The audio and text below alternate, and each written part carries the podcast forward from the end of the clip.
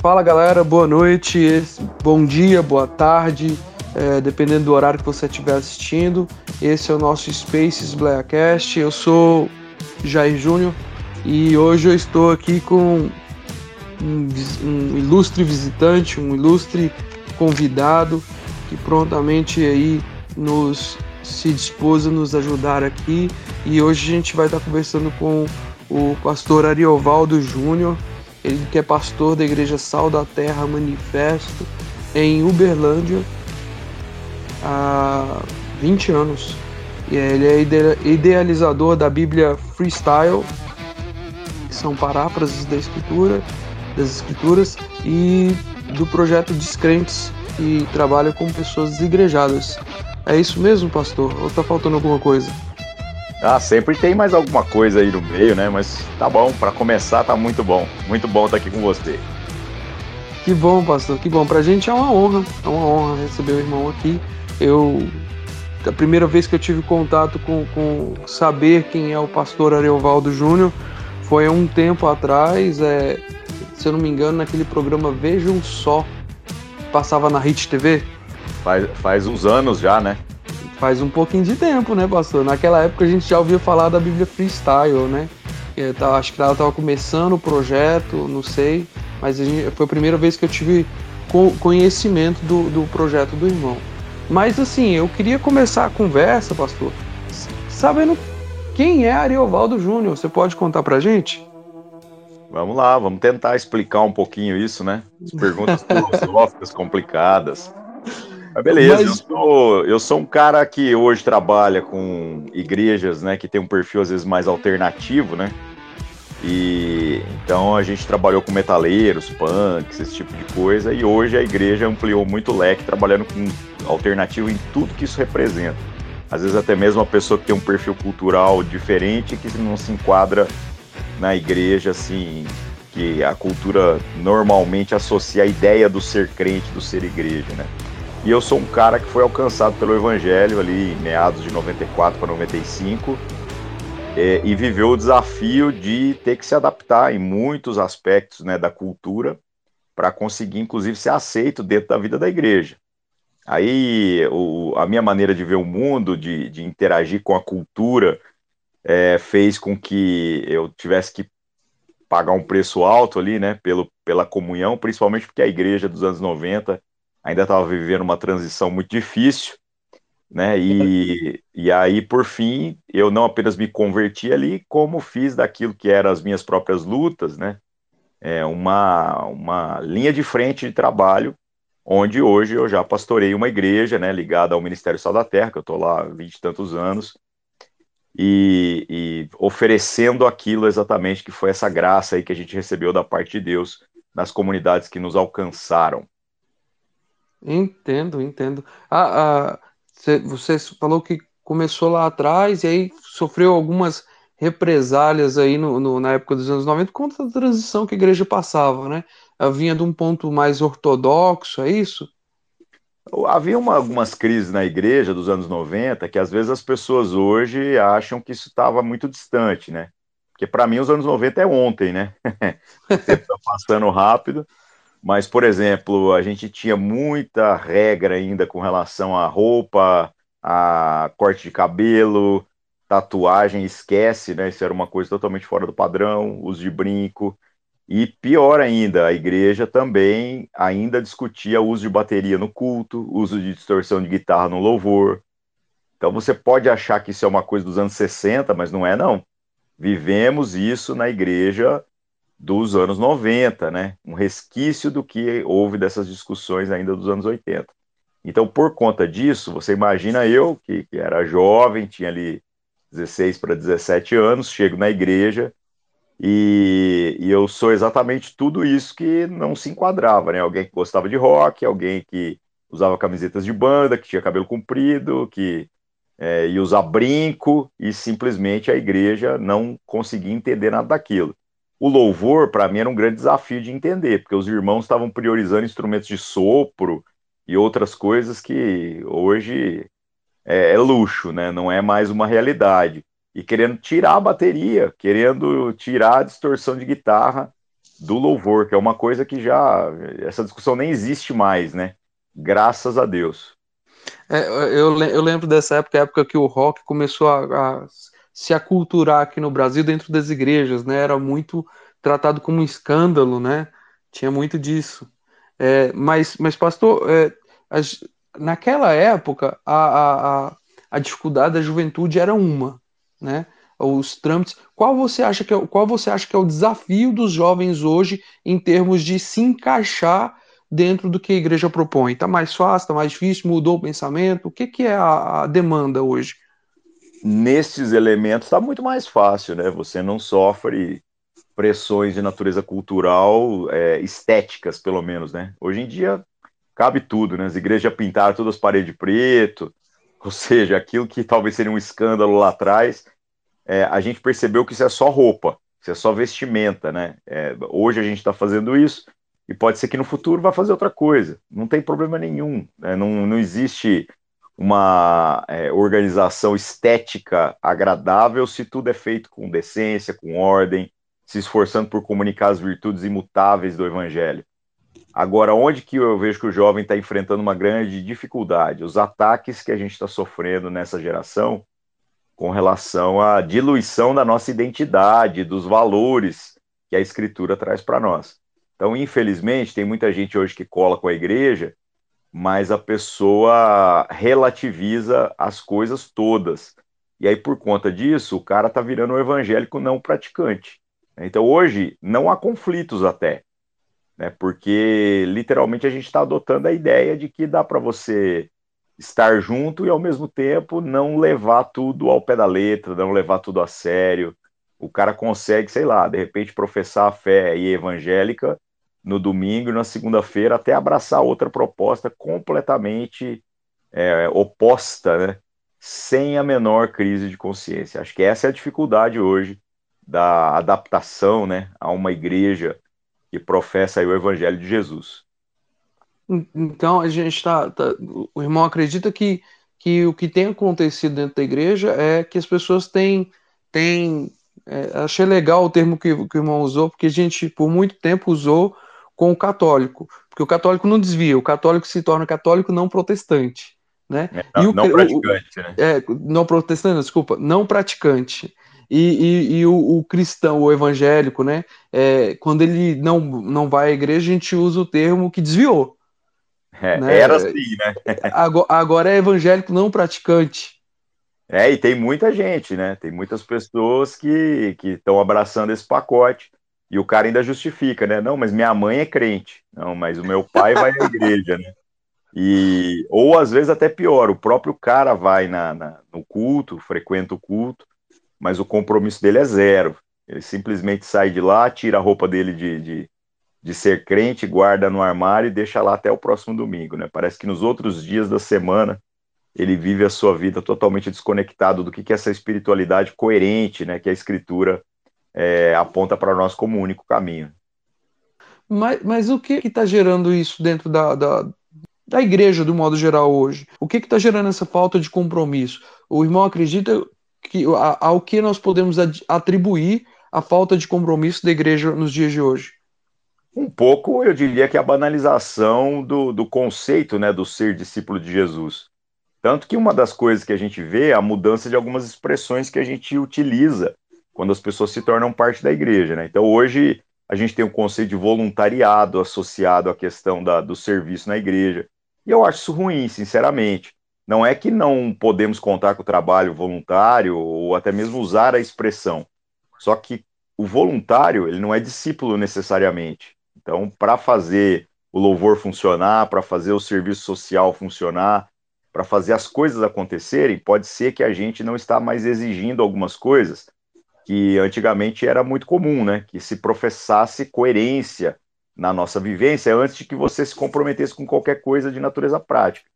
Então, assim, é bom, é bíblico também, né? De que né, à medida que o negócio vai caminhando, os homens vão se tornando mais amantes de si mesmos, né? Vão tendo coceira aí no ouvido para achar empregadores que digam aquilo que eles querem ouvir.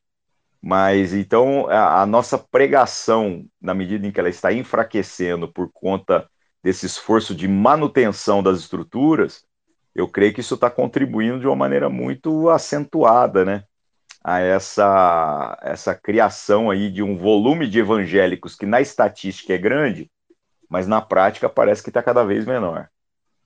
Complicado a gente poder lidar com, com, com pessoas que não estão se comprometendo, mas ao mesmo tempo do, tem esse contraponto de que o, o é, é, bíblico, né, é profético isso, de que no fim dos tempos as coisas iam entrar num desande, mas como é que a gente pode combater isso, pastor? Você tem alguma, algum ponto de vista de como seria a melhor abordagem para a gente é, combater isso, combater essa, essa falta de comprometimento da, da, da igreja com o, o, o, Cristo, essa maneira errônea da gente discipular, se tem algum, algum, algum ponto de vista que o irmão acredita que seria um caminho para a gente começar a talhar aí para poder, é, no fim, ter uma reviravolta com relação ao comprometimento da igreja?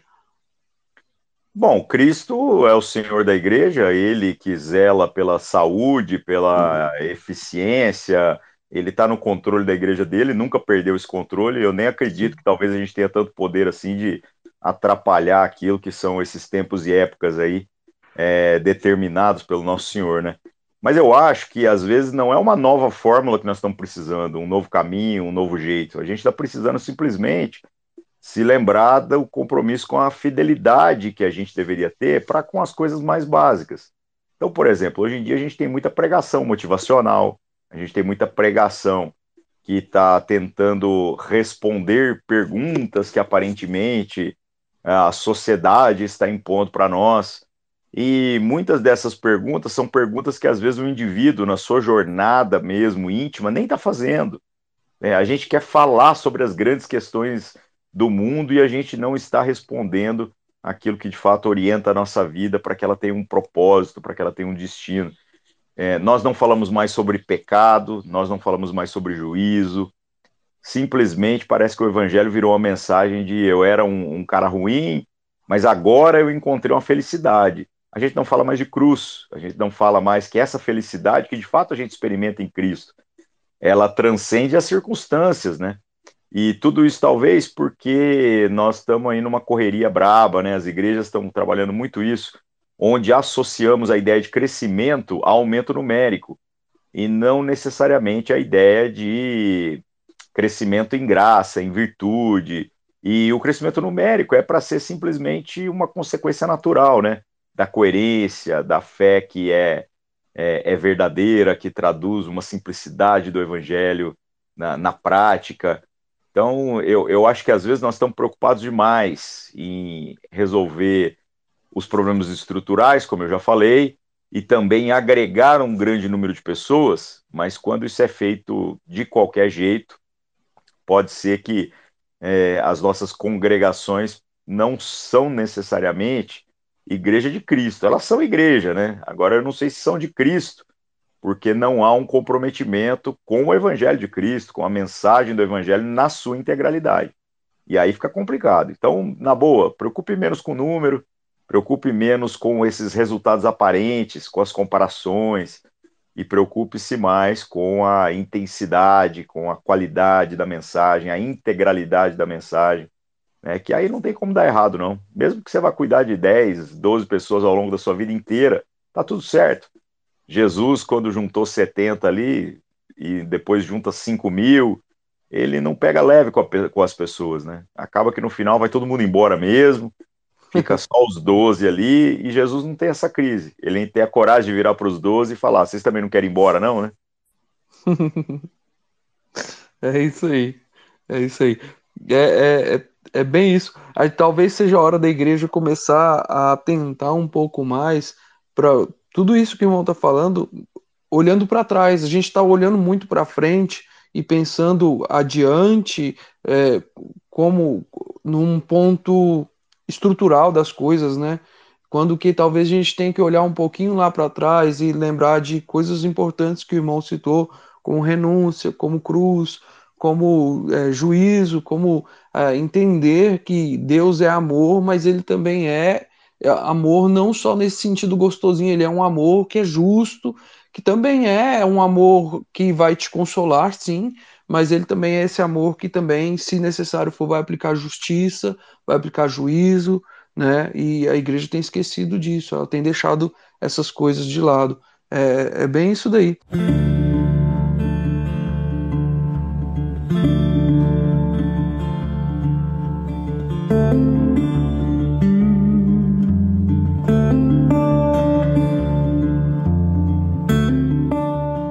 Quando o irmão, o irmão passou a conviver na, na, na igreja, qual igreja foi que o irmão se, se encontrou com Cristo? Eu fui evangelizado em uma igreja pentecostal aqui da minha cidade, que posteriormente, depois de sete anos, me enviou para o Ministério Sal da Terra para que a gente pudesse desenvolver o trabalho, que era um grupo de evangelismo de rua, e se tornou a base da igreja, que eu, junto com alguns amigos, a gente plantou, e hoje pastoreamos já, né? Já, já vai fazer 20 anos. A igreja se chamava Comunidade Shalom, uma igreja, uma comunidadezinha simples, que na época era pequena, né? Hoje até mais expressiva, mas de base pentecostal mesmo, né? É, o pessoal tinha o espírito, o pessoal tinha todas as boas motivações. Eu tive experiências muito boas, extraordinárias lá, é, de, de fé, de irmãos que tinham caráter. Mesmo às vezes, assim, o pacote cultural no todo sendo muito difícil para mim num primeiro momento, por causa daquilo tudo que eu já falei, né? As dificuldades que a igreja tinha com a cultura. Mas nem isso ofuscou a, o brilho do evangelho e daquilo que era a mensagem de Deus, e, e eu desejei isso, né? a ponto de eu falar, poxa, se o preço é esse, eu, eu na época, né, não poder usar uma camiseta de banda, ter que parar de ouvir algumas coisas. Na época eu entendi que isso era um preço pequeno demais a se pagar para poder usufruir dessa comunhão. Amém, amém. E, e o irmão foi muito, muito, é, se, sentia muito, muita rejeição com relação a, a essa postura que o irmão já carregava e tudo mais, ou foi de boa? Questão de tatuagem, brinco, camisa de banda, como o irmão citou, essas coisas culturais que com o tempo vem se diluindo e vem tendo mais aceitação no meio do, do corpo da igreja? Ah, não foi nada de boa, não. Foi conquistando o espaço palmo a palmo, né? Agora, o que que acontece? A gente, eu e alguns amigos ali, a gente se adequou num primeiro momento, e o que fez com que a gente não tivesse a, a, a opção de desistir, né? do, do da, da, comunhão, dos irmãos, daquele ambiente em que a gente estava ali, foi o desejo de fazer com que os nossos amigos ouvissem a mensagem que a gente também ouviu. Só que a gente sabia que precisava, às vezes, de um pouco mais de sensibilidade. Então a gente queria viver os dois mundos, né? No, no sentido mais virtuoso que isso possa ter. A gente queria poder pisar nos lugares onde a igreja não pisava e ao mesmo tempo levar essa mensagem da salvação para que aquelas pessoas pudessem ser alcançadas como nós fomos. Que, que a gente acabou por fazer? Teve que conquistar espaço dentro da comunidade, é, tateando mesmo, trabalhando assim, palmo a palmo.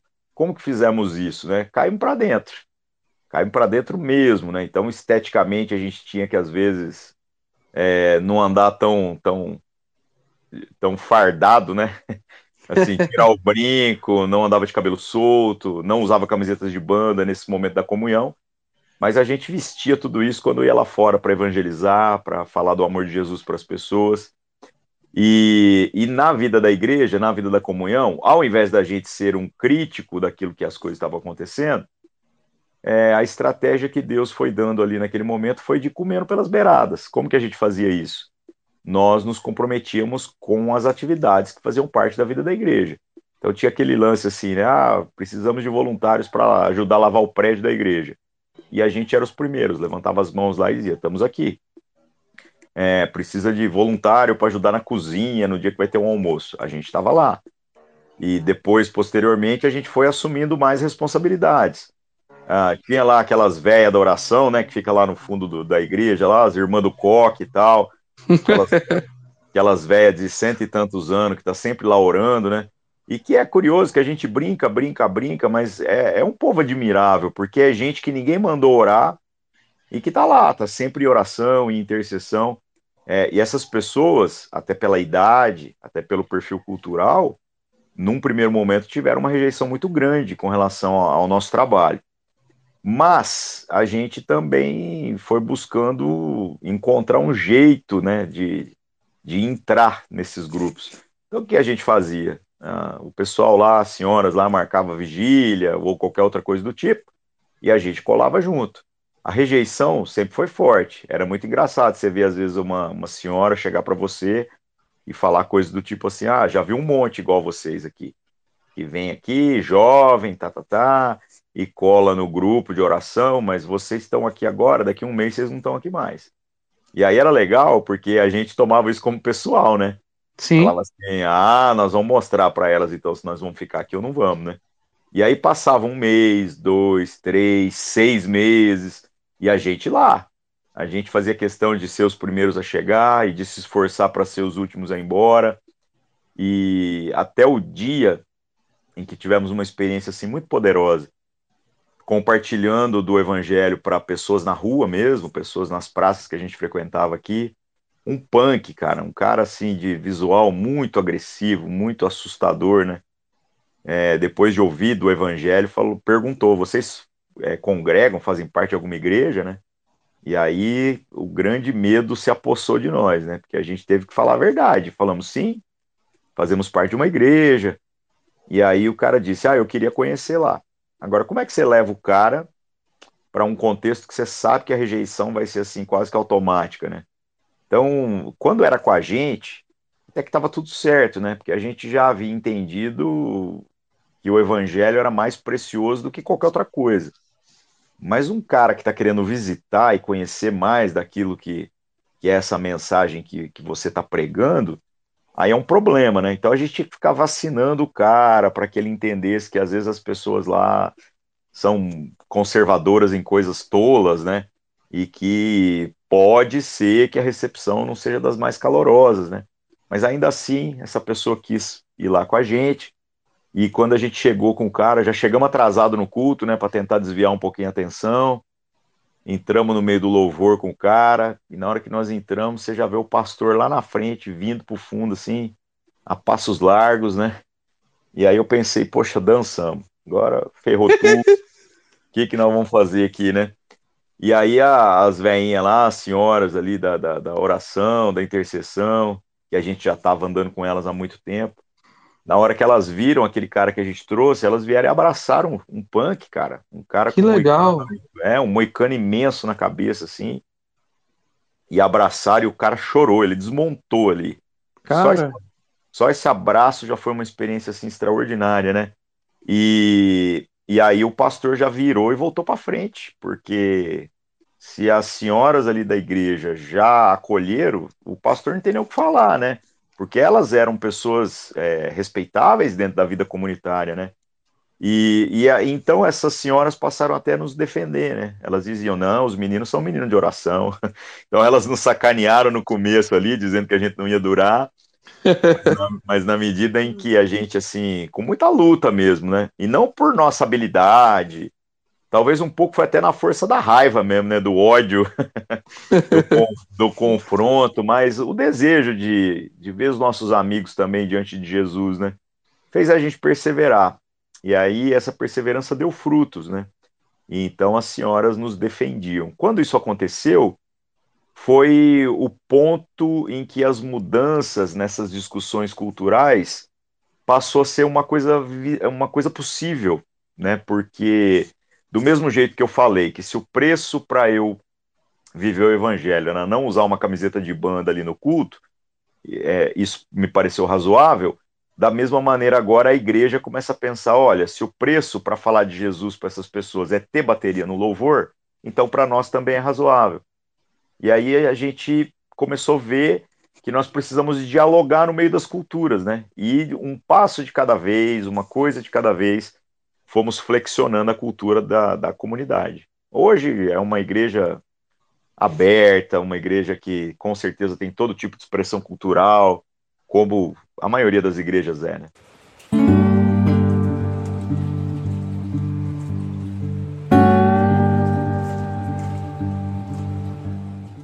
Que legal, cara, que história, que história acolhedora. Senti meu coração quentinho aqui. Me deu vontade de estar lá no dia para abraçar esse cara junto. que, que bacana, que bacana mesmo. Ainda mais no se a gente vai olhar o, o contexto é, da época, né? É, da, da, da, dificuldade, como você mesmo citou, da, da, da tradição, né? E tudo mais. Nossa, glória a Deus pela vida dessas irmãs do coque. glória é, a Deus. Hoje, e hoje em dia tá tão mais fácil esse tipo de coisa, né? Hoje nós temos dificuldade, às vezes, com outras coisas, né? A gente está tendo dificuldade, por exemplo, se chegam homossexuais juntos, né? Sim. Se chega o travesti, o morador de rua. É... E detalhe, gente, não estou defendendo de maneira nenhuma passar pano para ninguém, não. O evangelho dói em mim, dói em você, tem que doer em todo mundo mesmo. Todo mundo vai sentir um senso de inadequação e aí, então, na, nessa relação com a graça de Deus, a gente vai vendo que o Evangelho nos transforma, e sendo todo mundo inadequado, né, a gente tem a possibilidade de trilhar uma jornada de santificação, né, onde a gente vai ficar mais parecido com Jesus, vai ter que cortar em todo mundo mesmo. Só que não é um cortando no outro, né? É cada um cortando em si mesmo, constrangido por essa mensagem de salvação. É, então, eu acho que às vezes, assim, mudou os, os, os elementos, é, outras lutas, né? Mas, de certo modo, a gente continua sempre tendo esse desafio de progredir naquilo que é essa coerência. Minha única preocupação é que talvez a diluição da nossa pregação, às vezes tem faltado hoje autoridade para falar que pecado é o que sempre foi. Né? É, tem feito com que talvez as pessoas estejam se sentindo mais confortáveis do que deveriam nas comunidades. E eu não tô falando do, do, do, do, gay, não, viu? Eu tô falando de todo mundo. Por isso que tem o evangélico não praticante, né? O, o cara tá confortável demais. Então eu Sim. não tô confortável. Eu, eu acho que eu não posso me sentir confortável. Eu tenho que me sentir desafiado sempre, né? E aí sim a gente vai pegando uns nos outros aí, pelos braços, a gente vai caminhar forte na direção daquilo que Deus está dizendo que a gente tinha que viver. O evangelho ele é confrontador, né, pastor? A partir do momento que ele deixa de ser um confronto para o nosso estilo de vida, ele se torna um conforto. E aí, onde está confortável demais, gera o problema. O problema é que essa, o cristianismo, né, como proposta de conforto, eu nem acho ele das religiões mais vantajosas que tem por aí. E por isso que o cara não fica também, né? Ele fica durante um tempo, a gente está tendo agora uh, um movimento de migração de evangélicos para outras religiões, uma coisa que está até se popularizando. Isso tudo é tradução de uma vivência rasa, né? Porque eu entendo alguém que, sei lá, desistiu de tudo e quer tentar viver fingindo que Deus não existe. Mas eu não consigo ver alguém que realmente leu a Escritura e teve uma relação com aquela palavra de verdade, de todo coração, na integralidade daquilo que o texto traz e depois ir para outra expressão assim é, de fé que também está buscando algum tipo de conforto. Eu acho é, racionalmente incoerente isso. Né? Sim, sim, que vai para uma visão oposta daquilo que ele já aprendeu antes, né? É, é realmente é incoerente. Quem, quem é, e de fato, como tem se visto é, a migração de, de evangélicos para outras denominações não, não evangélicas, é, para outras linhas religiosas não evangélicas, e a gente fica assustado, porque isso não era habitual e hoje em dia tem se tornado cada dia mais comum. Então, o irmão acredita que isso daí é, é culpa de, um, de, um, de uma falta de profundidade da, da, das pessoas dentro da igreja? A galera tá deslumbrada com os ritos, tá deslumbrada com as simbologias, mas às vezes não tá entendendo o, os porquês por trás de tudo isso. E aí, se você for comparar, por exemplo, a, a fé protestante é, na questão das simbologias, da arquitetura, dos ritos, é, apenas em si mesmo, sem esse, esse entendimento do que está por trás, talvez a gente seja a pior expressão que existe. O cara vai preferir até mesmo ir para uma igreja católica, onde os ritos são muito fortes, onde às vezes eles são tudo que tem, né, também, né? É, não estou generalizando também, porque tem uns católicos que às vezes o cara é tão bom, é tão bom que você fica assim, cara, o que, que esse cara tá fazendo dentro dessa expressão de fé, né? que ele não parece, né, cara? Você olha e fala, nossa, o cara já não comunga com uma série de coisas que a instituição, no geral, tem como cartilha, né? Mais crente é... que muito crente. É, tem. Eu diria, tem uns caras que é uns católicos tão ruim, mas tão ruim que parece crente, né? é. Não, e acaba que, que ele toma o rumo dele, né? Ele acha o lugar dele no meio desse processo, né? Eu não acho que a, a, as duas propostas são concorrentes, igual muita gente acha, e nem acredito, acredito num sincretismo das propostas. Tem gente achando assim que a reforma protestante é só um, um detalhe ou uma questão política. As propostas são diametralmente opostas. Né? A, a fé protestante, nesse resgate daquilo que a Escritura traz, fala de salvação por graça, fala da, da importância do processo de santificação, né? fala o que a Escritura fala, né? Enquanto que, por exemplo, a proposta católica tem um peso da tradição muito forte, em igualdade até mesmo com a Escritura. E é por isso que eles vão colocando um tanto de outras coisas. Então não dá para a gente comparar as duas dizendo que elas estão concorrendo uma com a outra. São propostas diferentes, né? É, então o cara que vive a fé protestante só pelo rito, eu acho que ele vai se dar bem melhor lá. Porque o rito lá é muito mais consistente do que o nosso rito.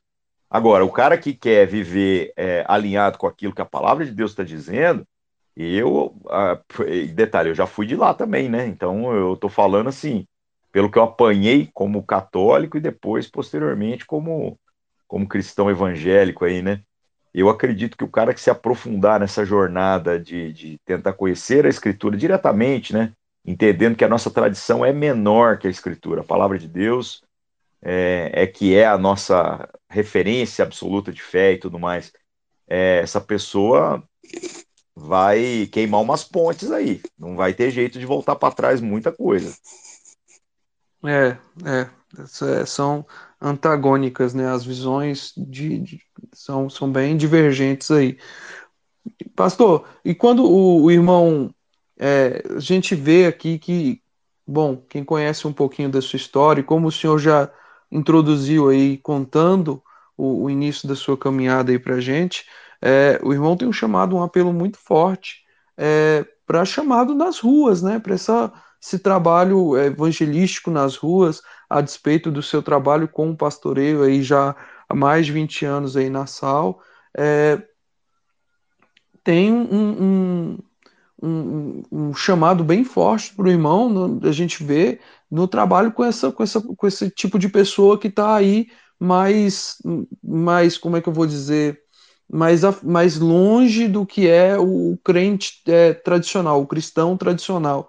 E, e tem como o irmão compartilhar um pouco com a gente de como é que foi é, quando o senhor percebeu é, que era esse chamado, que o irmão tinha esse chamado na sua vida para falar com esse tipo de pessoa, para alcançar esse tipo de gente? Às vezes, quando a gente fala de chamado, eu creio que a gente romantiza um pouco o negócio, achando que todo mundo assim vai abrir o céu, vir uma voz do Cid Moreira, né? e, e, falar assim, né? Meu filho, estou te chamando para tal coisa. É, eu acredito o seguinte, que dos lugares onde Deus me tirou, dos lugares onde Deus me alcançou, o que fez com que a gente visse a rua como um campo missionário a ser é, trabalhado foi exatamente querer que os nossos amigos, que são dos lugares onde a gente estava, fossem alcançados por essa mensagem. Então, essa era a grande angústia, né? De ver que talvez aquilo que a gente pregava uns para os outros na vida comunitária era precioso demais para que ficasse só ali. Isso precisava chegar a outros lugares. E estar na rua é, faz com que você então vá se sensibilizando para as realidades da rua, as realidades do que das coisas que estão fora do ambiente que geralmente o crente ali vai frequentar, né?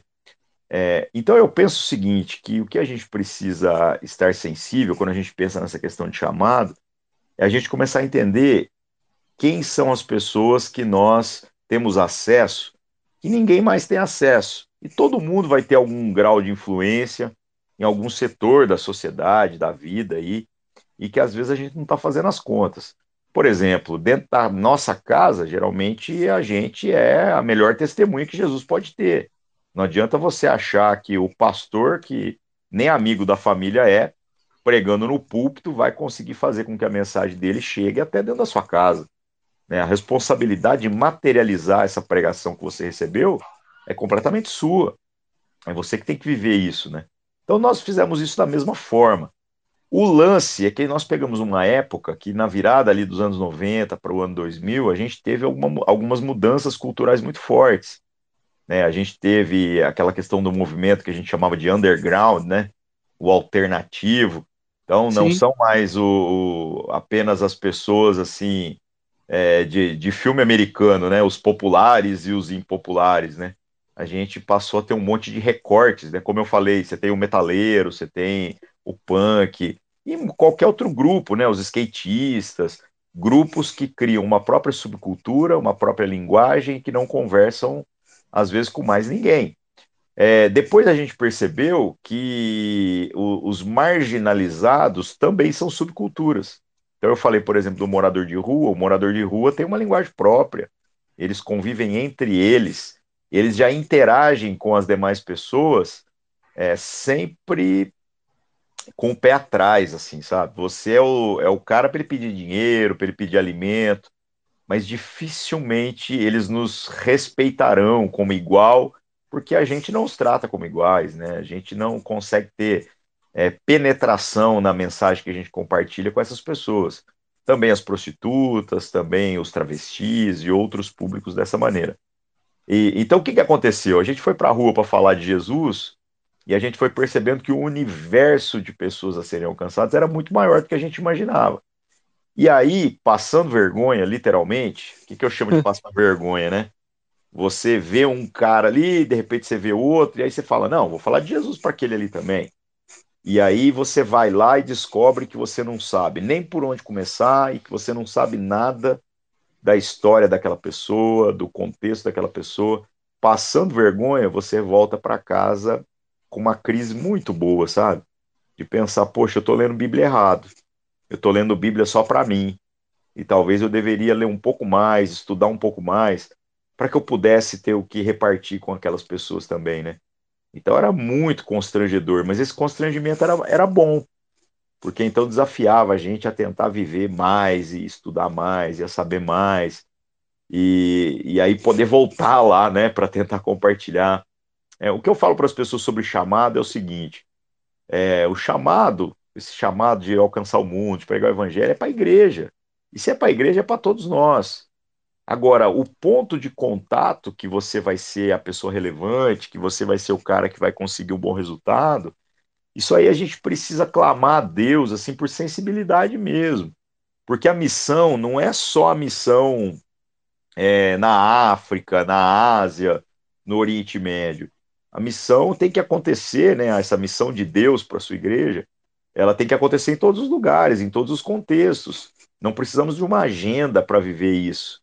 A gente precisa viver isso encarnando como uma prática em todos os dias, em todos os lugares. Todo cristão tem essa vocação, né? Você com seus amigos tem um grau de influência que eu não tenho. Não importa o quanto eu me esforço para pregar o evangelho, só você consegue chegar no coração dessas pessoas pela amizade, pela empatia que já é consolidada, conquistada, né? Então, a ideia é isso. E uma coisa, quando você coloca o pé né, nesse lugar novo, nesse lugar do desconforto para você, e você experimenta dessa compaixão, sentir um pouco das dores das pessoas, e aí então você vai levando o evangelho, vai virando assim um, uma coisa de louco. Você vai indo, indo, indo, quando você vê você está tão longe, cara, que, que não dá para voltar mais, né? Eu creio que falta isso um pouquinho hoje na nossa geração. É muita gente que, quando pensa em evangelização, aprendeu a terceirizar. Né? Então, às vezes, você tem um, sei lá, um morador de rua que você gostaria de pregar o evangelho, e você, às vezes, chama o cara da sua igreja que sabe falar com o morador de rua. Né? Porque você tem um especialista. E o especialista, ele vai lá fazer, mas você mesmo não vai mais, você não suja suas mãos, né? E isso está enfraquecendo essa consciência que a gente deveria ter desse chamado, que é para todos nós. Né? Sim, sim, o chamado ele, ele é para todos. E, e então o, o, irmão acredita que essa terceirização tem, é, de, é, tem afastado as pessoas da obrigação. É bem É isso? isso. Quer ver uma outra área que a gente terceiriza muito? O trabalho social. Né? Então, se você parar para pensar, o cara vai na igreja, dá dízimo, oferta, o nome que você quiser pôr nesse negócio aí, e depois ele começa a achar que a igreja tem que fazer. Mas ele não quer abrir a dispensa da casa dele. Então ele, ele acha que ele já pagou uma conta e que agora é a igreja que se vire. Ele não quer ir lá para entrar na casa das pessoas, para ele entender que o problema não é comida. Comida até o governo já está resolvendo o problema de certo modo e há muito tempo, né? É, às vezes o problema é cultural. Tem muitos contextos. Eu, eu, eu tive algumas experiências nesse sentido que você pegava uma família faminta, mas você não podia dar a cesta básica pro cara porque ele trocava em droga, cara. E, e, ele precisava comer, ele sabia que ele precisava comer, mas quando vinha a fissura de usar crack, o cara deixava o filho passar fome, se necessário, para ele simplesmente adquirir droga. Como que você tinha que fazer nesse caso? Você tinha que entrar lá dentro, entender o contexto, e aí você descobrir que às vezes a cesta básica tinha que ser dado para a avó, não podia ser dado para o cara, porque a avó não, não dava nada que podia ser vendido para aquela família. Ela ia lá e fazia comida, trazia comida pronta. Né? Então você só vai entender isso quando você for lá. Se você vive dizendo, ah, isso é o departamento de missões da minha igreja que vai cuidar, isso é o Ministério de Ação Social, isso é o fulano que sabe trabalhar com não sei o quê, isso é os adolescentes que vão resolver, mas você não entender que, na verdade, há um todo e a responsabilidade nossa tem que ser para com o todo. É, vai, vai empobrecer demais a sua experiência. Daqui a um pouco você está só delegando para os outros e achando que você está ajudando a pagar a conta simplesmente porque contribui financeiramente com a igreja. Quando a gente precisava ir além, né? É, tem que fazer. Não é porque eu estou fazendo a parte X que eu tenho que deixar de fazer a parte Y. Como o irmão bem disse, o chamado é para todos, indiscriminadamente. Você já ouviu aquele, aqueles ah. comentários do tipo assim, né? Ah, eu estou pensando em pegar né, o dízimo, que eu tinha um compromisso lá com a minha comunidade, e ajudar umas famílias, né?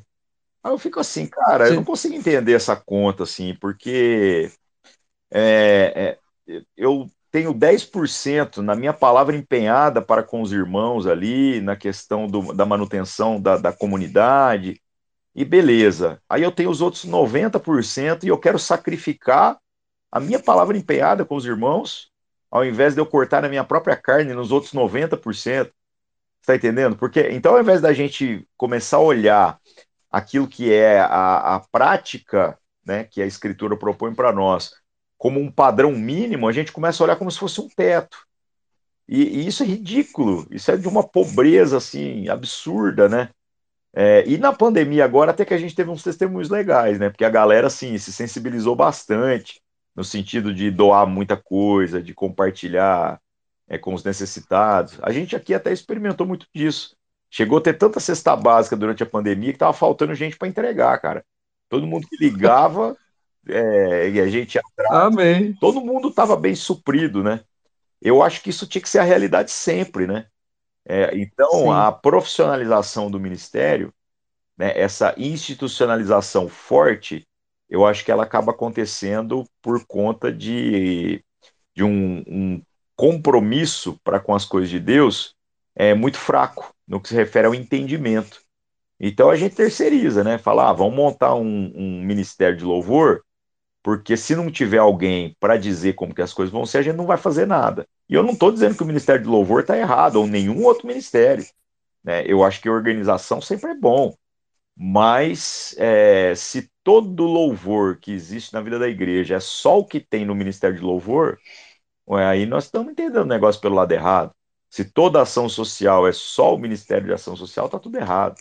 Se todo ensino é só o que o pastor traz no domingo, ué, gente, aí nós estamos jogando fora muitas preciosidades que poderiam estar sendo compartilhadas entre nós. Né? A igreja tem que deixar de ser grupinhos e ser igreja num todo, né? Uh, é, é, por aí? Sim, e todo mundo entender que você pode ter convertido domingo passado, cara. Alguma coisa você tem para repartir. Eu já tomei tanta lapada assim, sabe, de irmãos novos convertidos, que às vezes é na sensibilidade do momento ali, é, ao compartilhar aquilo que Deus estava falando com eles, assim, me abençoava, mesmo eu sendo um crente velho, né? É, então todo mundo tem alguma coisa para repartir, né? É, se você terceirizar isso, você empobrece a experiência, não só a sua, mas também a experiência do outro.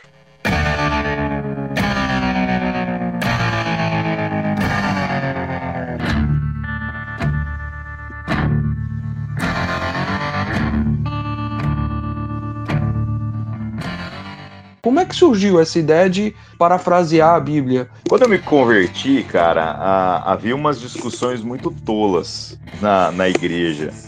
E, e, que fizeram parte da história, né? É, no ano 2000, acho que foi no ano 2000, talvez um pouco antes, saiu a tradução na linguagem de hoje. Ela, essa tradução nem existe mais, difícil até se achar. A que nós temos hoje é a nova tradução na linguagem de hoje, que é muito popular, né?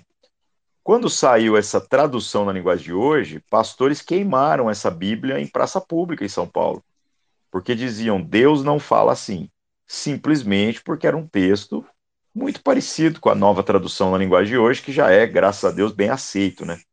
Mas como eu me converti ali na virada do, do, do meio do, dos anos 90, é, o texto que se usava comumente nas igrejas era Almeida Revista Corrigida. Não, é corrigida e atualizada. É, e eu acabei tendo contato com a revista corrigida, que é o texto mais tradicional que a gente tem hoje, que ainda é comercializado, né? Então, quando eu leio Bíblia, e eu penso Bíblia do jeito que foi as minhas primeiras leituras, até hoje, né? Então, Deus para mim fala vós, tu, opróbrio, concupiscência, né, jaquitância todas essas palavras que exigiam que a gente usasse um dicionário. Para você ler Bíblia, você precisava carregar um dicionário. Só que não tinha smartphone, não tinha tablet, não tinha internet. Você tinha que carregar um dicionário mesmo, um livro maior que a Bíblia, né? E aí o que, que aconteceu? Aconteceu que uma das coisas, né? Eu muito novo ali, 16 para 17 anos, que eu questionava, eu falava isso, poxa, se tivesse uma Bíblia, né, assim, que falasse a língua dos seres humanos, que a gente não precisasse carregar o, o dicionário para entender o que muitas expressões ali significam, né? Só que isso era apenas uma piada, era apenas um comentário, né? Acabou que eu me adaptei ao texto que havia na época mesmo, e assim fui vivendo. Só que há nove anos atrás, é, então 2013 especificamente, é, um dia eu estava de férias e resolvi montar um blog, fazer um projeto nesse sentido, né? Eu peguei então o Novo Testamento e comecei a fazer uma paráfrase é, sem grandes pretensões, sem a ideia de usar isso na, de maneira prática em nenhum contexto específico. A ideia foi é, brincando assim com o texto, né? É, tentar fazer assim, ó, como que eu contaria esse texto para alguém se eu não tivesse com a Bíblia na mão? Então eu li o texto, pensava no texto, e depois como que eu contaria essa história, focando naquilo que são os elementos fundamentais, mas contextualizando as coisas o máximo possível. E aí eu comecei a fazer esse projeto. O que aconteceu foram duas coisas, algumas boas e outras ruins, né? A, parte boa é que as pessoas deram uso para o texto, começaram a usar esse texto para evangelizar, principalmente gente que tinha horror a, a ler Bíblia. Quando se falava de Bíblia, o cara, não, texto velho, difícil, chato, né? E, e conseguiram resultados extraordinários com relação a isso. A parte ruim foi, num belo dia, ter televisão batendo na porta da sua casa, né? parece que, que você tocou num negócio que não podia tocar, né? Então, dando entrevista para tudo quanto é canal, virando capa do G1, e levando pedrada de um monte de crente de tudo quanto é lado, né? Então é isso é que acabou acontecendo. Eu não pude parar com o projeto porque os frutos decorrentes desse trabalho foram muito expressivos. É óbvio que eu nunca usei disso como uma justificativa e nem publiquei isso na internet. Se eu pegar todos os milhares de e-mails que eu recebi na época e de mensagens privadas, é, testemunhando o como que aquilo havia feito diferença na vida da pessoa, ou como que a pessoa chegou no evangelho por intermédio desse texto, né? É, eu, eu sempre entendi que se eu ficasse publicando isso, primeiro eu iria expor uma coisa que é privada, a pessoa escreveu foi para mim. E segundo, que ficaria parecendo que eu estou tentando me defender, né? Então, tentei matar no peito mesmo e aguentar o tranco aí do que aconteceu e, e continuei fazer a paráfrase até o final. Devido às lutas da vida, né, as minhas inconstâncias, as minhas crises é, de até mesmo de saúde mental, eu terminei o texto esse ano. E esse ano eu publiquei o, a, o Novo Testamento da Bíblia Freestyle, está sendo comercializado até hoje, né? E graças a Deus a poeira baixou. Hoje o texto consegue chegar aos contextos em que ele é útil e, e, sem aquela barulheira que tinha antigamente, né? O pessoal já entendeu que as paráfrases, como, como todas, né? Não é só a minha, não. Tem muitas aí no mercado, né? Elas não substituem a Bíblia. Elas simplesmente são um material que às vezes deve ser usado como auxílio ao leitor ou como material de cunho evangelístico mesmo. Eu tô aqui no site a gente tem a, o acesso à a, a, Bíblia Freestyle ou, ou, como é que funciona? Se é lá no site bibliafreestyle.com.br tem os textos que eu estou publicando lá aos poucos ainda, né? Vou completar o Novo Testamento todo lá, mas lá tem o link, né? O link direto é saldaterra.org. Se você entrar nesse site, você consegue lá comprar esse material já pronto, já tem o Novo Testamento inteiro né, de, de Mateus lá até Apocalipse, né, e é o material que eu tenho trabalhado hoje. Eu só não e... tenho divulgado muito porque é o que eu falei, né, as pedradas foram muito grandes na época e, e eu não estou trabalhando promoção para mim, né, então eu não vejo vantagem às vezes em fazer barulho demais, eu prefiro que o texto vá organicamente alcançando as pessoas aí e as pessoas dando esse bom destino para ele. Então não é uma versão de tradução, é uma paráfrase, né? Acho que é uma paráfrase. Então, assim, é, você pega o, o texto é, e, e parafraseia em cima dele. É isso? isso?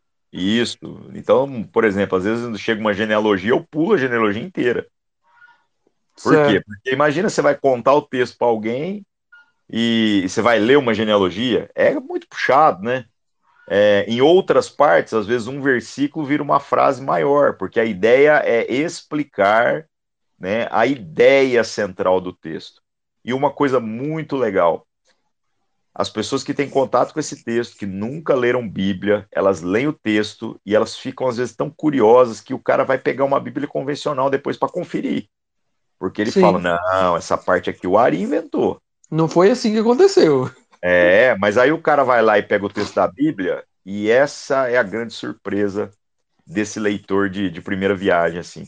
Que o cara lê a Bíblia e fala: caramba, ele não inventou nada. Tava tudo aqui. De fato, do jeito que ele contou, está aqui, né?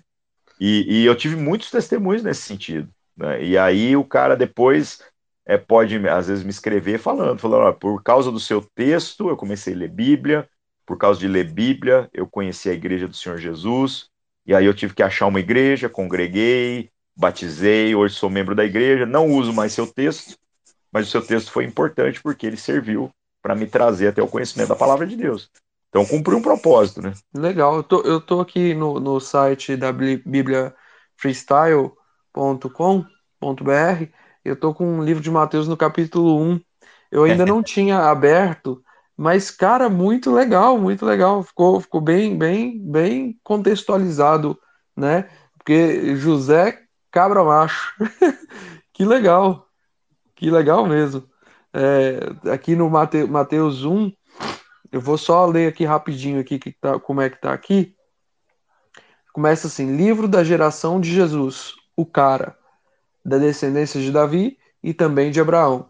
Depois de Abraão, muito sexo foi feito e muitas crianças nasceram por conta disso. Essas crianças cresceram, se tornaram adultos e também fizeram mais sexo ainda. Até que 41 gerações se passaram e nasceu um cara muito joia, chamado José.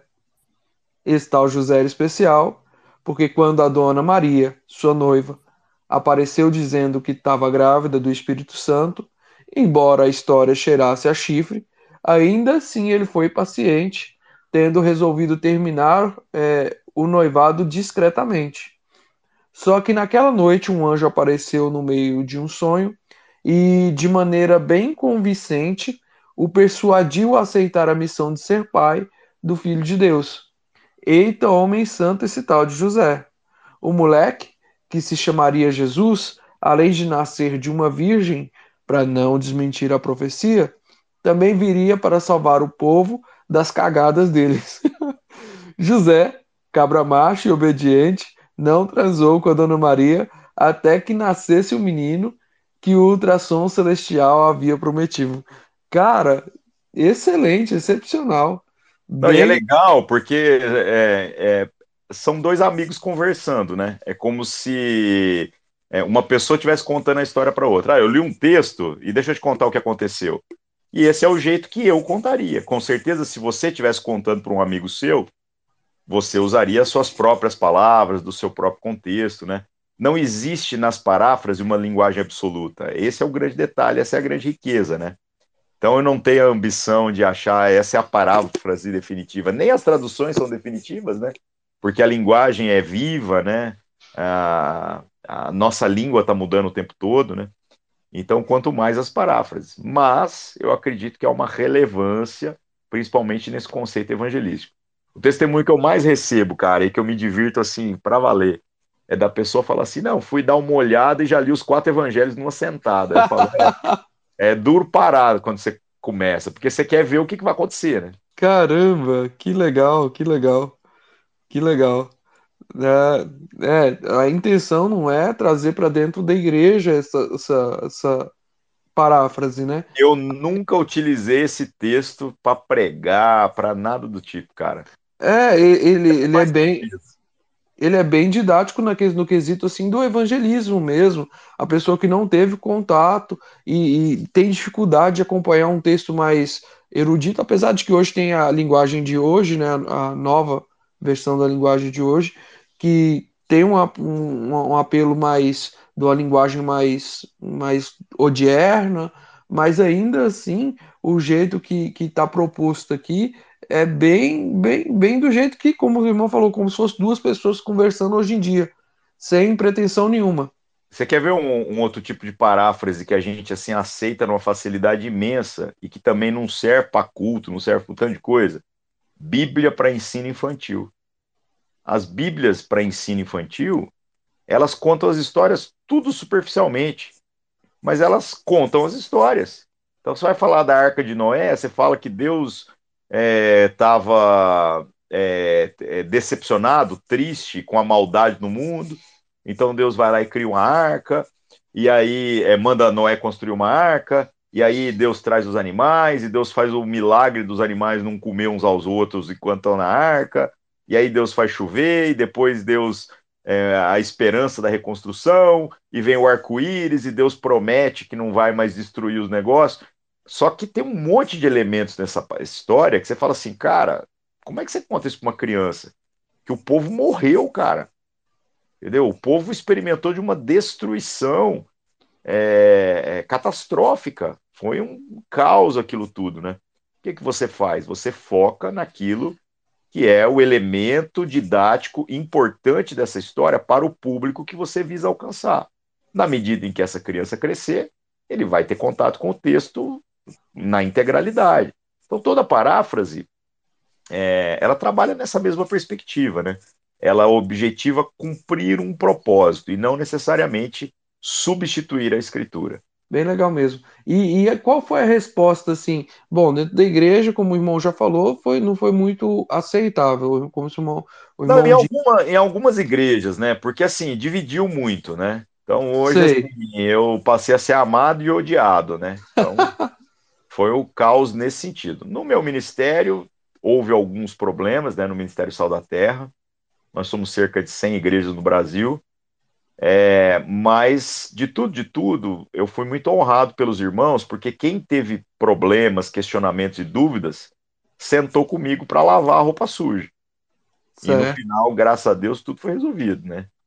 É, tudo foi esclarecido. Então, até não houve grandes problemas. Eu sofri perseguições, às vezes, mais externas. Algumas igrejas que faziam pressão para que é, outras igrejas não me recebessem. Na época foi feia a coisa, cara. Eu estava comentando, acho que ontem ou anteontem, sobre isso. Que teve cidade que reuniu o conselho de pastores proibindo as pessoas de participar de um evento que eu estaria, sabe? Nossa. Então, uma coisa, é, uma coisa muito ruim, né? E é curioso como que o mundo dá voltas que depois, assim, na medida em que as pessoas foram me conhecendo e conhecendo os outros trabalhos que, que, eu, que eu fiz ao longo da vida, é, muitos dos que me boicotaram hoje são meus amigos, hoje são pessoas que até é, a gente tem uma relação tratada, curada e tudo mais. Né? Então, tá bom, né? Não tenho nada a reclamar, não. Mas, mas, e no meio, no meio da igreja, como o irmão nominou aí, a igreja underground?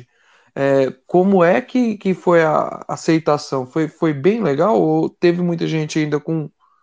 Ah, não, acho que não é por aí. Cara, no alternativo do underground, teve gente reclamando também.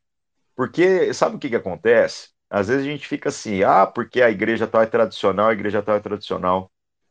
O alternativo, às vezes, ele é o tradicional ao contrário. Mas ele continua sendo tradicional. O pessoal não fica brincando, falando assim, ah, você pega a, a Assembleia de Deus mais conservadora lá, que ainda tem usos e costumes, roupa e tal, né? E a galera fica estereotipando isso. Muita igreja underground virou a mesma coisa, só que ao contrário. O cara começa a achar que o jeito dele é o novo padrão. E isso também empobrece. Isso também é muito pouco perto de tudo aquilo que poderia ser. A gente começa a perder o respeito por quem não é parecido com a gente. Então teve muito disso também, né? Mas no geral a aceitação foi bem ampla e essa galera, é, pelos contextos, né, em que vivem, deram um destino muito bom para o texto. Usaram o sistema prisional, clínica para dependente químico, né? Lugares que sempre teve Bíblia. Você não precisa levar a Bíblia para cadeia, a Bíblia já está lá, né?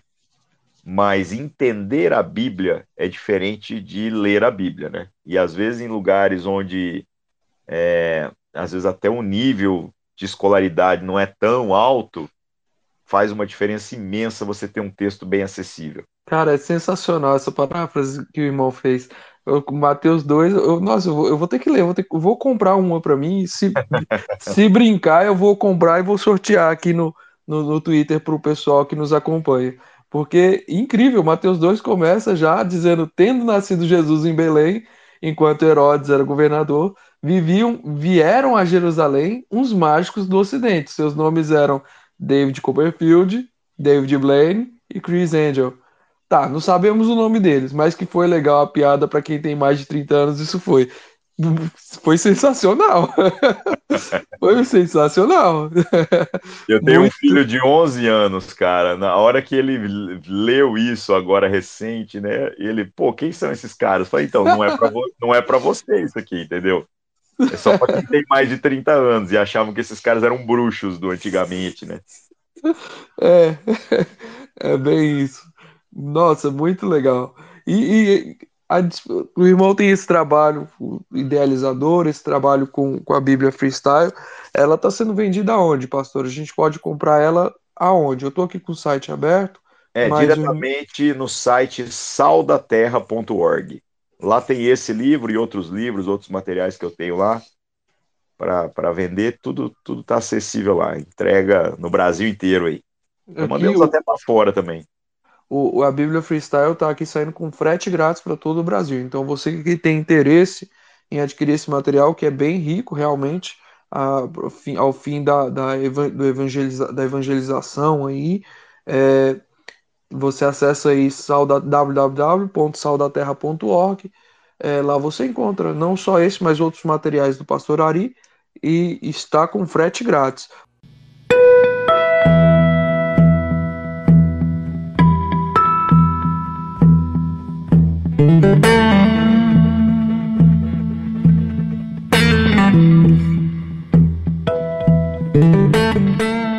Meu amigo Ari, você tem, tem, tem também aí um, um trabalho com, com, com os descrentes, projeto descrentes. Como é que é isso? Eu percebi há, há vários anos, né? Quase aí uns oito anos já, que muitas pessoas estavam se tornando desigrejadas e não por razões legítimas. Porque, e o que, que, era esse conceito do desigrejado? Como você disse, né, o evangélico não praticante antes era chamado de desviado, né? Só que a gente às vezes encontra o desigrejado, que é o cara que mora ou se mudou para uma cidade que às vezes não tem igrejas evangélicas dentro do pacote cultural que ele está acostumado. Então, por exemplo, alguém que vem de uma igreja pentecostal, ele muda para uma cidade que só tem igreja histórica, às vezes é difícil a adaptação. Às vezes até mesmo essa adaptação se torna quase que impossível, né?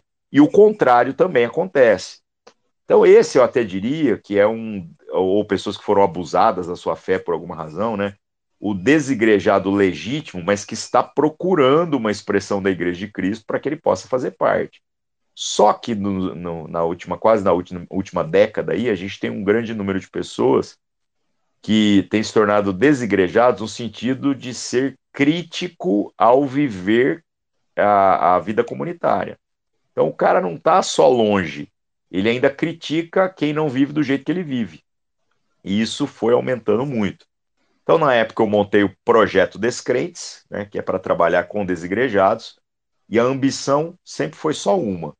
O que, que vai curar a gente das nossas crises e dessa loucura que está virando esse nosso entendimento e não está alinhado com aquilo que é o desejo de Deus para nós? Palavra de Deus.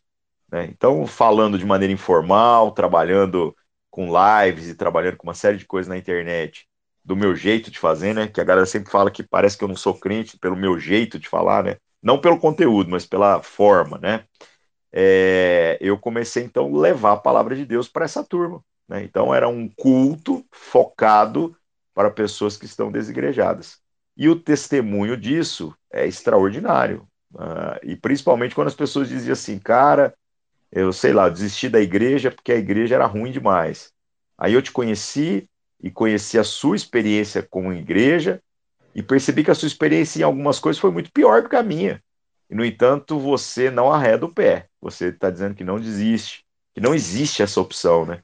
E aí, essa maneira, então, da gente viver isso e testemunhar esses afetos que a gente tem que ter, mesmo quando a experiência está indo além do confortável, é, motivou muitas pessoas a voltarem a congregar ou a voltarem a buscar um lugar para fazer parte da Igreja de Cristo.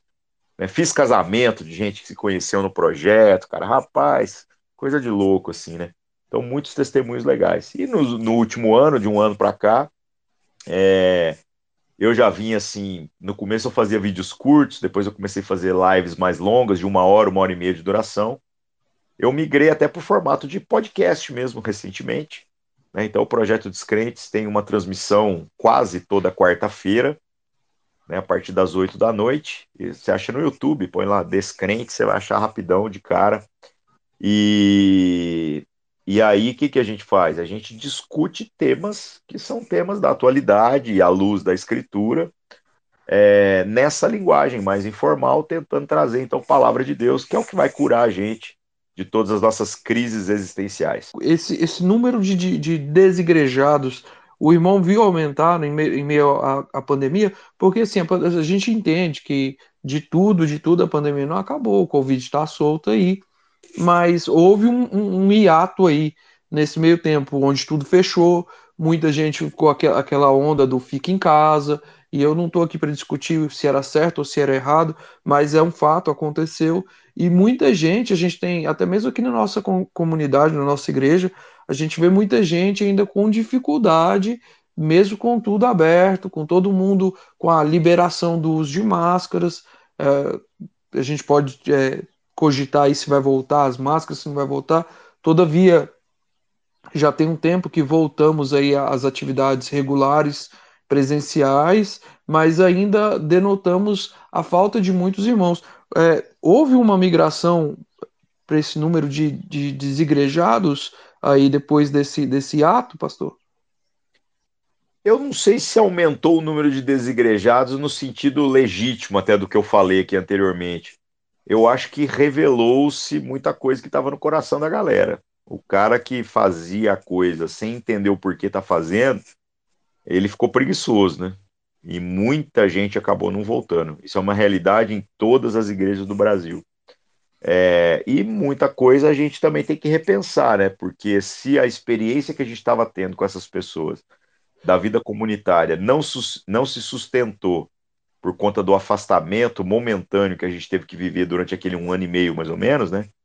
É, então, será que hoje a gente é, trabalharia ensino e comunhão da mesma maneira que a gente trabalhou no passado? Será que a gente não tem que ser mais intencional em algumas coisas, né? Porque a gente não, é como você falou, a gente não sabe se a pandemia acabou mesmo, e a gente não sabe se vem outras, né? Se for ler Bíblia, vai piorar, né? Pode não ser agora, imediatamente, mas o cronograma bíblico é de uma atrás da outra, é só descendo ladeira, né? É, então, talvez a gente tenha sido leviando demais com relação àquilo que a gente tem feito no que se refere ao ensino e a valorizar a comunhão. Agora, o número de desigrejados mesmo assim, é, é, eu acho que é, é, mais ou menos aquele mesmo tanto mesmo. Eu não creio que tenha aumentado, não. Principalmente porque boa parte dos desigrejados, às vezes, são pessoas decepcionadas, que tiveram uma experiência ruim, mas que não entenderam é, qual que era a proposta do ser igreja.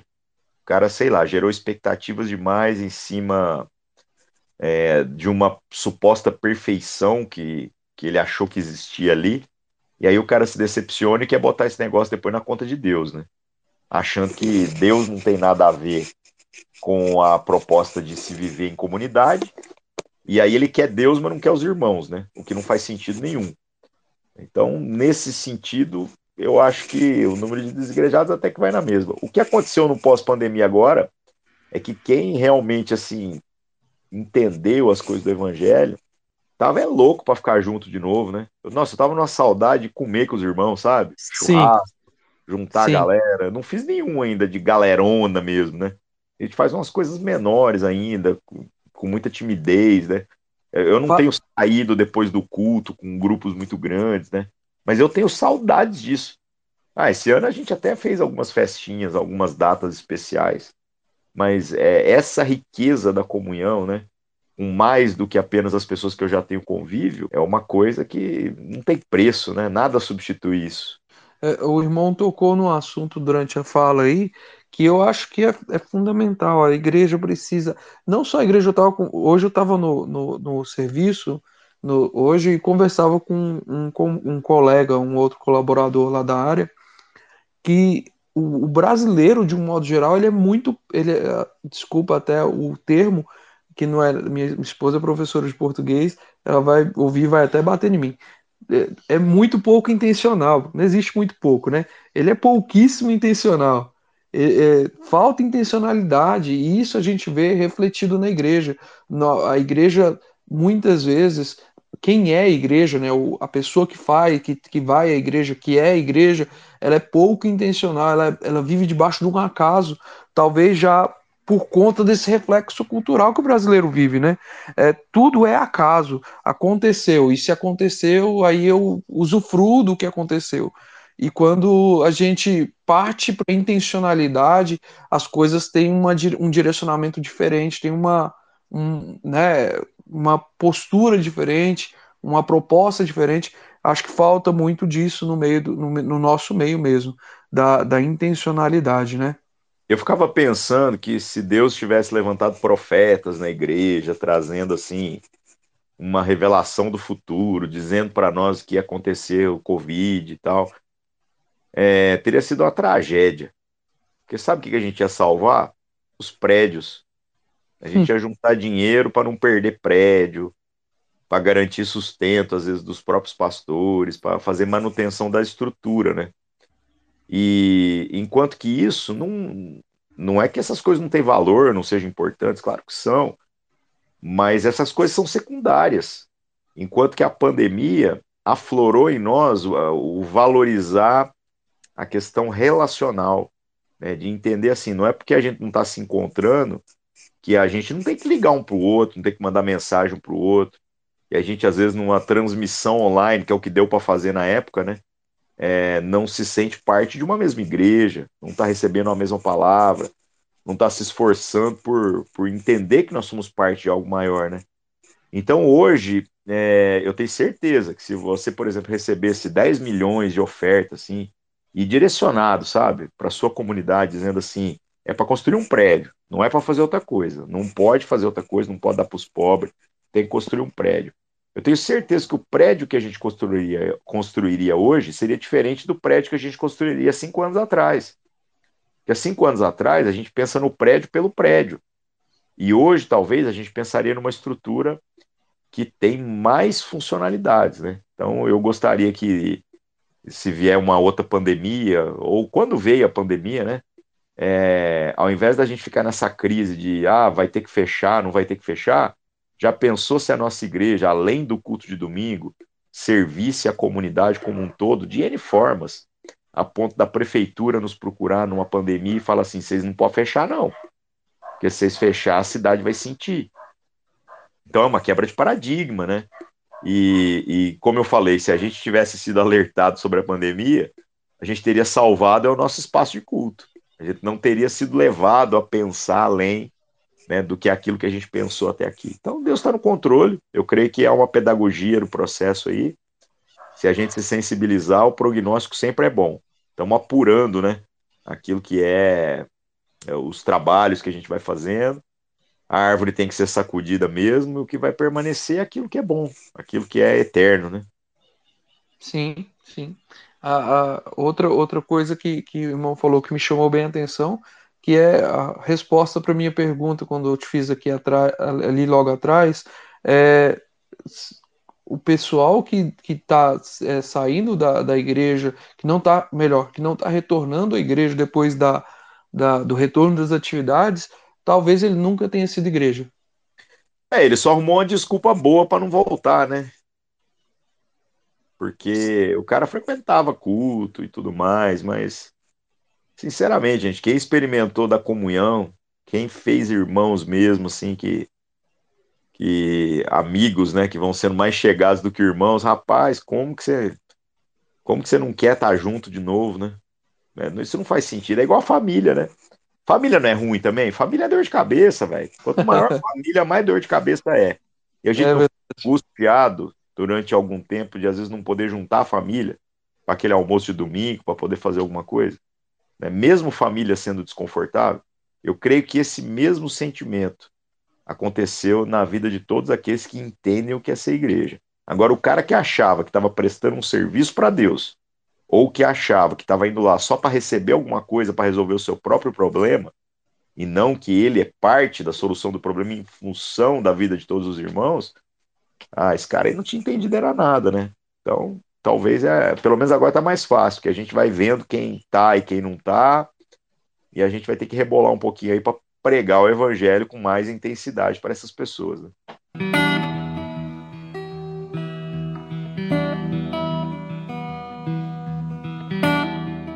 É, excelente, excelente. Pastor, dentre esses desafios das pessoas que não se adaptam e até por conta de um, de um do, do, da igreja mais hoje a, a tradição é, ela se recua em outros aspectos. Outrora, como o irmão mesmo falou, era a questão dos tatuados, do, do, daqueles que estão com brinco, muita questão de usos e costumes, né? Hoje a igreja ela vem, ela vem eu ainda vejo uma dificuldade muito grande no acolhimento dos, do, do, dos homossexuais, né? Eu não estou dizendo aqui, não quero ser aquele que vai falar que a gente tem que passar, como o irmão disse, passar pano para os homossexuais, para a atitude homossexual, né? É, mas talvez a gente há uma postura dentro da igreja muito de julgar, de, de, de, de, de, ao invés de abraçar, de acolher, e através disso, com muita palavra, com muita oração, as coisas é, tomarem um rumo como deveriam ser, com base na, na, na, na, na Bíblia mesmo, né, na palavra de Deus. Como é que o irmão enxerga esse, esse, essa postura da igreja e qual deveria ser o melhor posicionamento para a gente poder mudar esse jogo? nós vamos precisar também de empatia, né? Tentando entender que todos esses casos que você citou é, seria o caso, por exemplo, da gente pensar como se fosse alguém da nossa família. Né? Sim. As pessoas da nossa família, você não tem opção de romper a comunhão. O meu irmão, o meu filho, ou ele sempre é, ou ele nunca foi. Independente daquilo que ele faça, independente daquilo que ele vive. Agora, isso não significa, obviamente, concordância com práticas, concordância com aquilo que a pessoa diz a seu próprio respeito, porque aquilo que eu acho que eu sei a meu respeito é menos verdade do que aquilo que a Bíblia diz a meu respeito. Isso Sim. vale para mim, vale para você, vale para qualquer um. Cara, ah, mas você tem que me respeitar. Ué, respeito. Ué. Eu respeito o seu direito de ter uma opinião, mesmo sendo uma opinião que eu não concordo. Agora, eu sou respeitado também por me esforçar para viver é, o que a Escritura está dizendo para mim. Então tá tudo certo. Ninguém é obrigado a vir para a igreja, ninguém é obrigado a crer na Escritura. Né? É, nós estamos zelando, de certo modo, pela é, liberdade das pessoas, está tudo certo, mas nós, como igreja, temos um pacto entre nós. É uma responsabilidade, é uma aliança de que a gente está aqui para se pressionar, sim, mutuamente, no sentido de que a gente é, seja zelador das virtudes e daquilo que a Escritura está dizendo que é virtude de Deus na vida uns dos outros. Não é para haver conforto na vida comunitária. Não, mas eu queria um lugar que eu pudesse ter uma relação com Deus e que se dane o resto que eu quero fazer do meu jeito. Ah, velho, para que você quer igreja então, cara? Tem um monte de igreja de tudo quanto é coisa aí. É, vai procurar um lugar mais confortável para você. Mas a fé, segundo as Escrituras, a fé nessa expressão bíblica, ela dói em todo mundo. Ela dói no hétero, ela dói no cara que, que acha que é perfeitinho e vai doer em todo mundo. Não é para aliviar, né? Então, eu acho que a igreja tem que, sim, acolher todo mundo. Quem quiser ouvir a palavra é bem-vindo. E a palavra tem que doer em todo mundo. Esse é o detalhe. Se alguém está voltando em paz para casa, nós estamos pregando pouco. Se alguém não está em crise consigo mesmo, nós temos que melhorar um pouquinho a pregação aí, né? E se há entre nós é, julgamento, mas não há entre nós um esforço pelo acolhimento, no sentido de falar assim, cara, eu não estou te aceitando do jeito que você é, porque ninguém está sendo aceito desse jeito. Não é assim que funciona. Mas eu vou te ajudar a ser o que a Bíblia está dizendo que você devia ser, porque eu preciso que você me ajude também a que eu me torne aquilo que a Bíblia está dizendo a meu respeito. Então vamos criar uma aliança entre nós para a gente caminhar nessa direção. Todos que disserem amém para essa proposta são irmãos, são aqueles que nós vamos andar junto, não vamos desistir uns dos outros e vamos até lá. Um passo de cada vez, tateando mesmo, sem se preocupar necessariamente com as questões apenas estéticas, né? Que às vezes, sei lá, chegam uns caras lá, você quer vestir o cara de uma roupa que não é dele, né? Isso mascara aquilo que são as coisas do coração. A limpeza vem de dentro para fora, a limpeza vem pela palavra de Deus, ela vai se traduzir em ações, em atitudes, sem sombra de dúvida, né? Mas que a gente tenha paciência mais do que qualquer outra coisa, mas ao mesmo tempo ousadia, para não afrouxar aquilo que, que, segundo a Escritura, não é para ser negociado, não é para ser flexionado.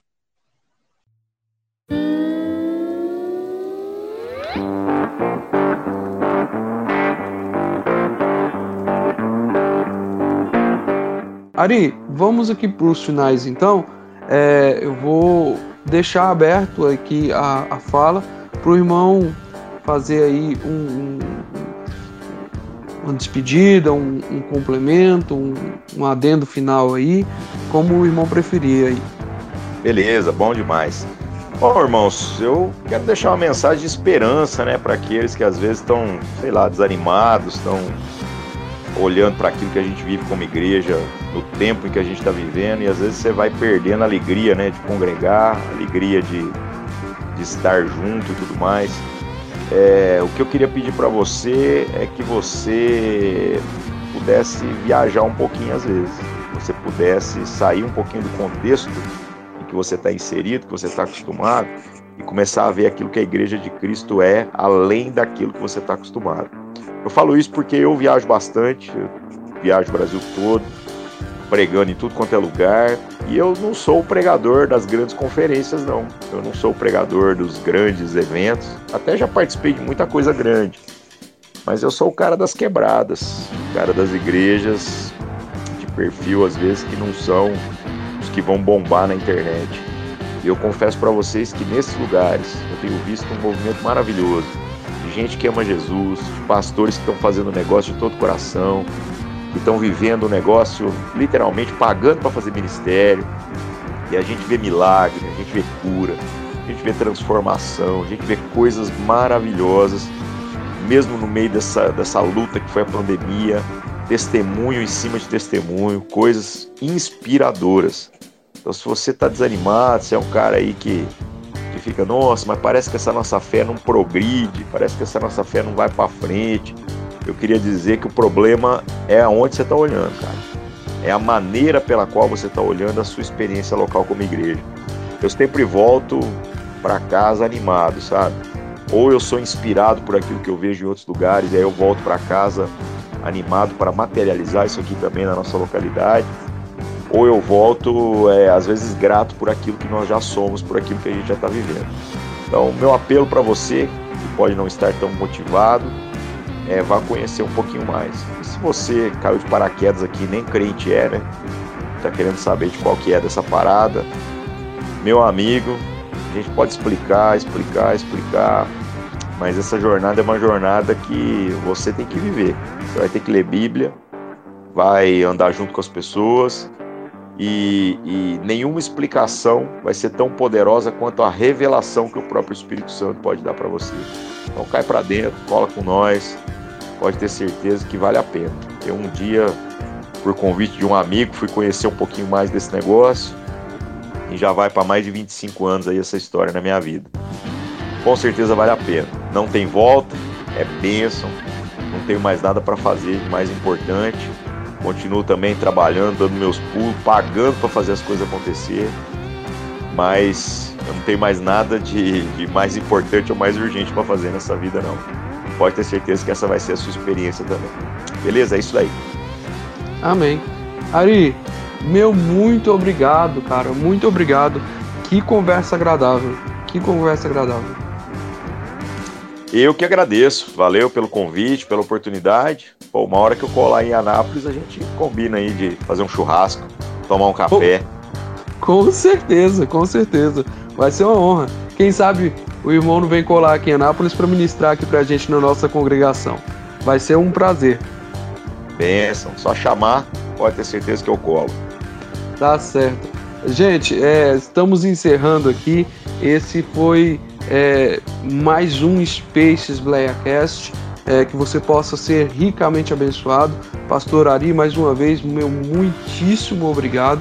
Que Deus abençoe você, abençoe cada um de vocês que estão nos ouvindo. E é isso, pessoal. Até a próxima. Que Deus te abençoe. Até mais. Obrigado. Tchau. Tchau.